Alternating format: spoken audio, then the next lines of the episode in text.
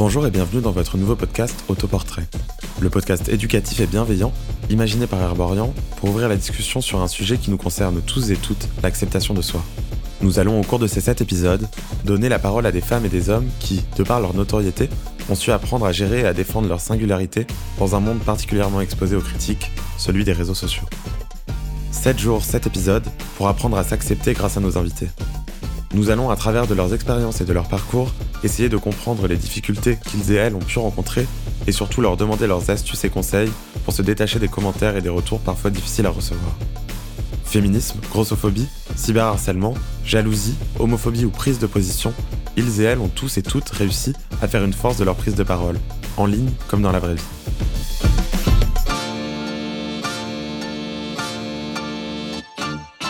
Dans cet épisode, nous avons la chance de recevoir Oria, l'une des figures de l'influence française.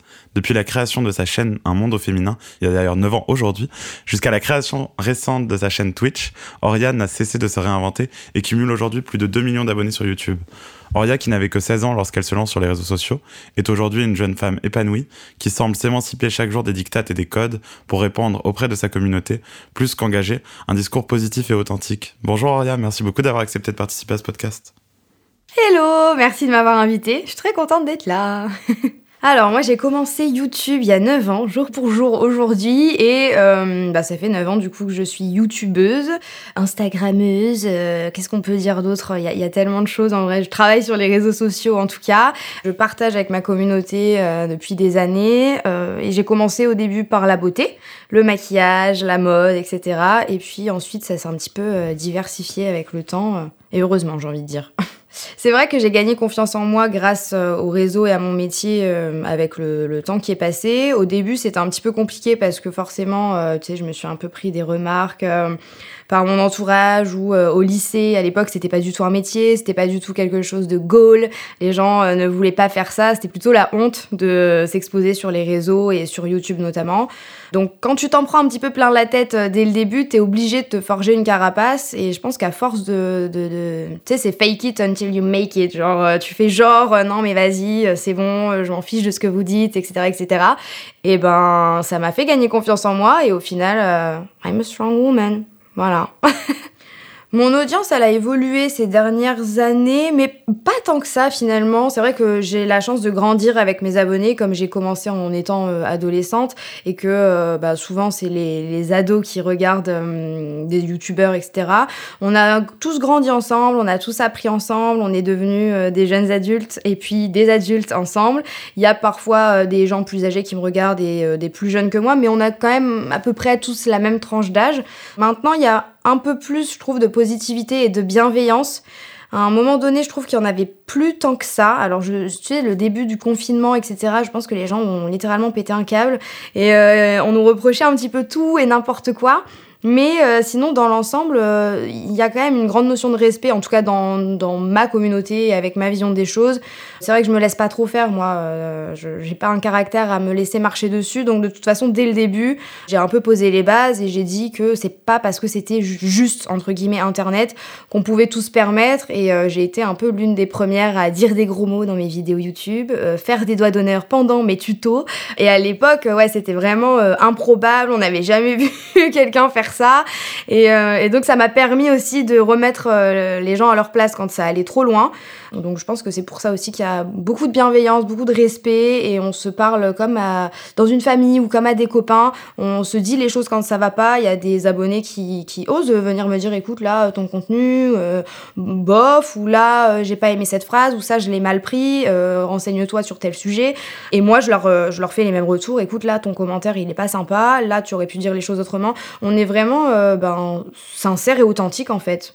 Alors c'est vrai que je me suis pas mal diversifiée euh, ces dernières années et on m'attendait pas tellement sur des sujets euh, type histoire d'horreur, euh, histoire de crime, histoire mystérieuse, etc. Ça m'a valu une petite rafale de tweets pas très sympas bah, sur, le Twitter, hein, évidemment. les gens aiment bien déverser un petit peu leur, leur haine là-bas.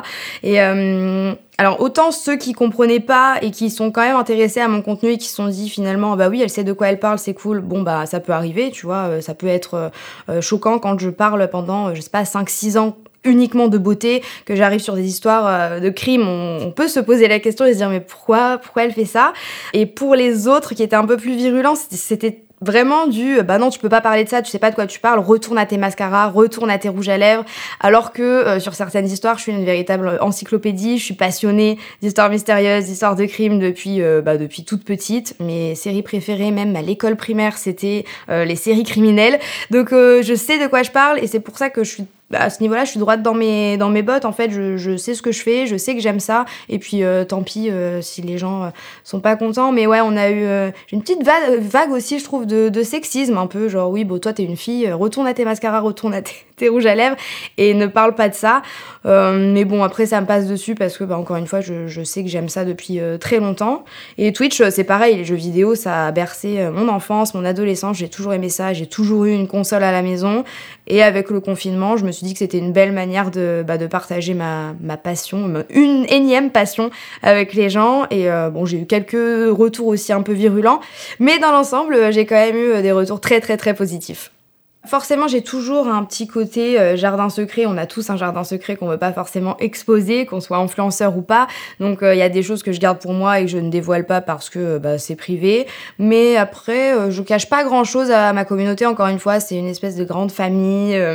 on est tous copains, tout ça. Donc, je, je, leur dis quand ça va pas, je leur dis quand ça va. Et justement, c'est une, une, belle manière, je trouve, de partager aussi et de pas juste vendre du rêve. Il y en a qui ont un peu cette définition, tu sais, des influenceurs, ils doivent vendre du rêve. Mais non, alors moi, je vends du rêve à personne. Je me montre euh, le matin, je me montre le soir, je me montre quand ça va pas, je me montre malade. Je, je sais pas si c'est trop, trop exposé, trop montré, mais c'est ma manière, euh, tu sais, sincère de partager. Et euh, si ça convient pas, ben tant pis. Vous pouvez aller voir d'autres personnes qui vendent du rêve, eux, en effet. Euh, moi, je me retrouve pas dans ce genre de contenu. En fait, euh, j'analyse un peu mon contenu comme euh, quelqu'un d'extérieur. je suis consommatrice de, ce genre de contenu. Je suis plein d'influenceurs. Je suis fan de certains influenceurs, comme tout le monde. Et j'aime bien m'identifier à certains influenceurs. Et j'ai pas envie de les voir, tu tout le temps tout le temps bien, tout... enfin si, je leur souhaite d'être tout le temps bien, mais c'est vrai que quand je les vois parfois dans des phases compliquées, euh, ça me permet de me dire ah bah ok c'est normal, c'est normal de pas toujours être au top, c'est normal de pas toujours être positif, c'est normal de pas toujours être productif, euh, donc voilà.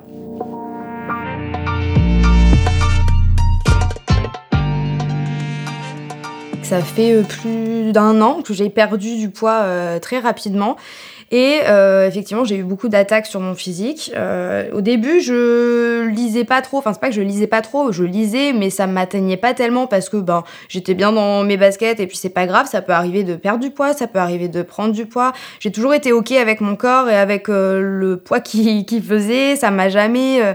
j'ai jamais fait de, de grands régimes ou que ce soit pour prendre ou perdre du poids. Ça m'a jamais trop intéressé en fait.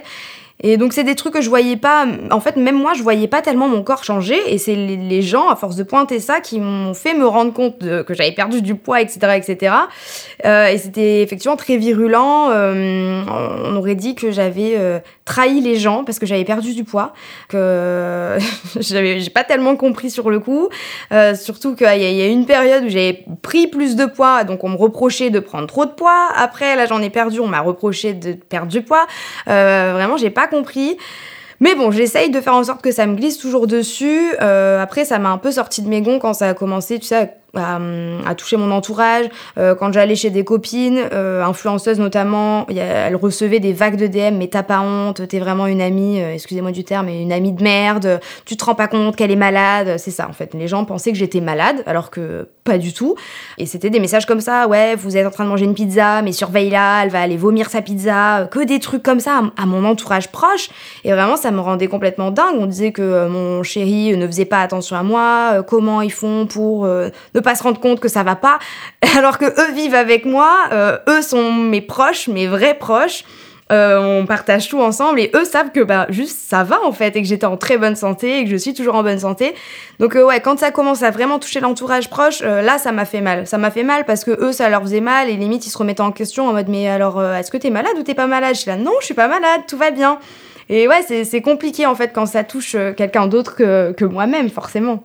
Moi, je me verrais jamais euh, dire à quelqu'un, euh, oui, tu es trop gros, ou tu es trop mince, ou tu es trop musclé. C'est, c'est pas mon corps, ça ne me concerne pas. Je vois pas en quoi la personne, ça va la faire avancer. Alors, sur mon cas, il y avait euh, cette vision de la santé. Les gens pensaient que j'étais en mauvaise santé, et je répète encore une fois que je suis en très bonne santé et que j'avais jamais été autant en forme, en fait. Donc, c'est ça qui était assez hallucinant. Mais non, je pense que mon corps, mon choix, on fait ce qu'on veut de notre corps, c'est le nôtre à nous. Personne n'a rien à dire là-dessus.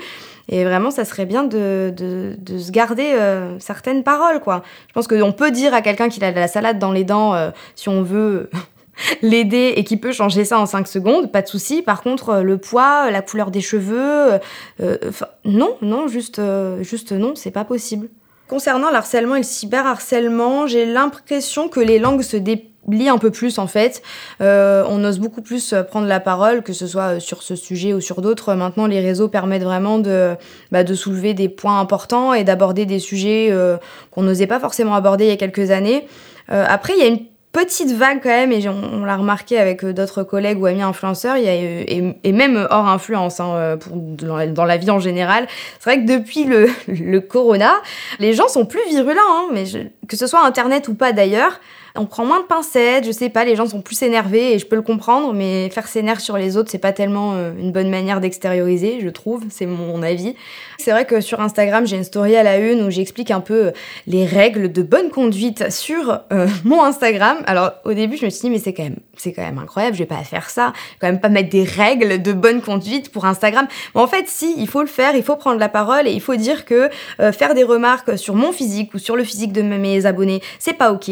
Faire une remarque sur euh, ma religion ou la religion de mes abonnés, c'est pas ok, que je voulais pas non plus de remarques sexistes, homophobes, enfin, en fait, c'est des règles de base, c'est la base. Moi, ça fait partie de, ma vie, de ma personnalité. Je me dis jamais je vais euh, Enfin, tu vois, insulter des gens euh, parce qu'ils sont comme ci ou comme ça. Non, mais en fait, maintenant, si, on est obligé de tout dire. Donc, sur les réseaux, effectivement, j'ai cette charte de, bonne conduite et j'ai aussi euh, mis en place euh, sur mon Discord une espèce de forum pour le, le, harcèlement, le cyberharcèlement. Et il y a plein, plein de gens qui en parlent. C'est hallucinant, ça me fait c'était un peu bizarre, ça m'a fait plaisir que autant de gens témoignent et le courage de témoigner et puis qui, qui se retrouvent épaulés. Mais en même temps, ça m'a fait de la peine de voir qu'il y avait tellement de personnes concernées.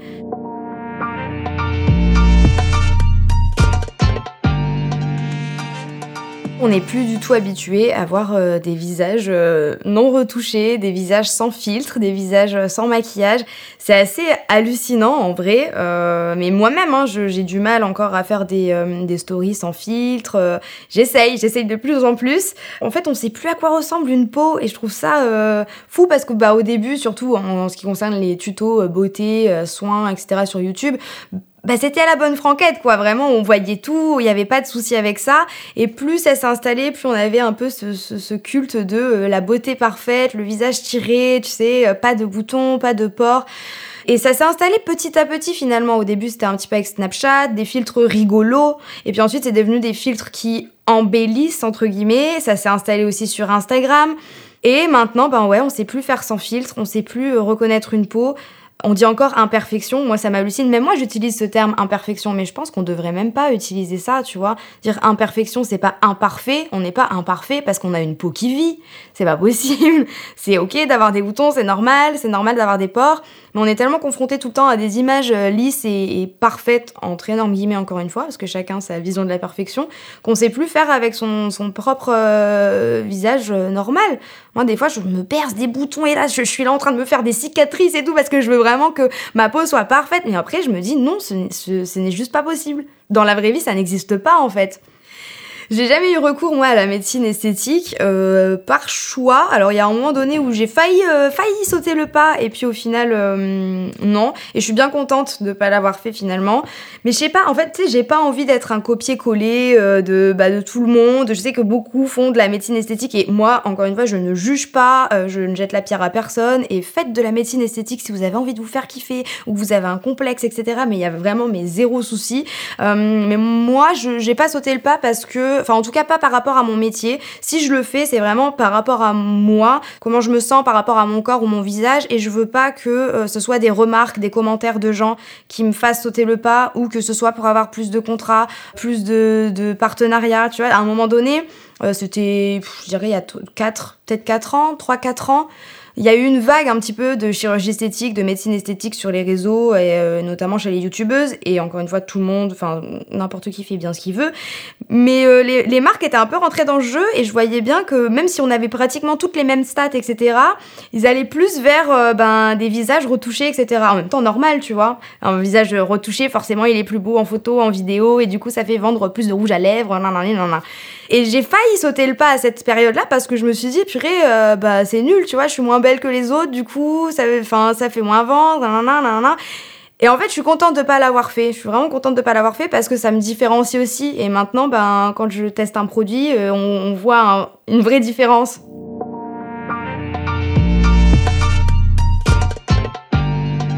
Je pense totalement qu'on se dirige vers un monde où le, maquillage sera plus une obligation sociale. J'espère que ça l'est déjà plus, mais je, suis un peu dans un monde de bisounours, donc euh, je suppose qu'il y en a qui le font un peu euh, encore par obligation. Euh, encore une fois, je pense que le confinement là-dessus, ça nous a aidé comme on sortait plus, comme on voyait plus grand monde, quand on se maquillait pendant le confinement, c'était vraiment pour soi.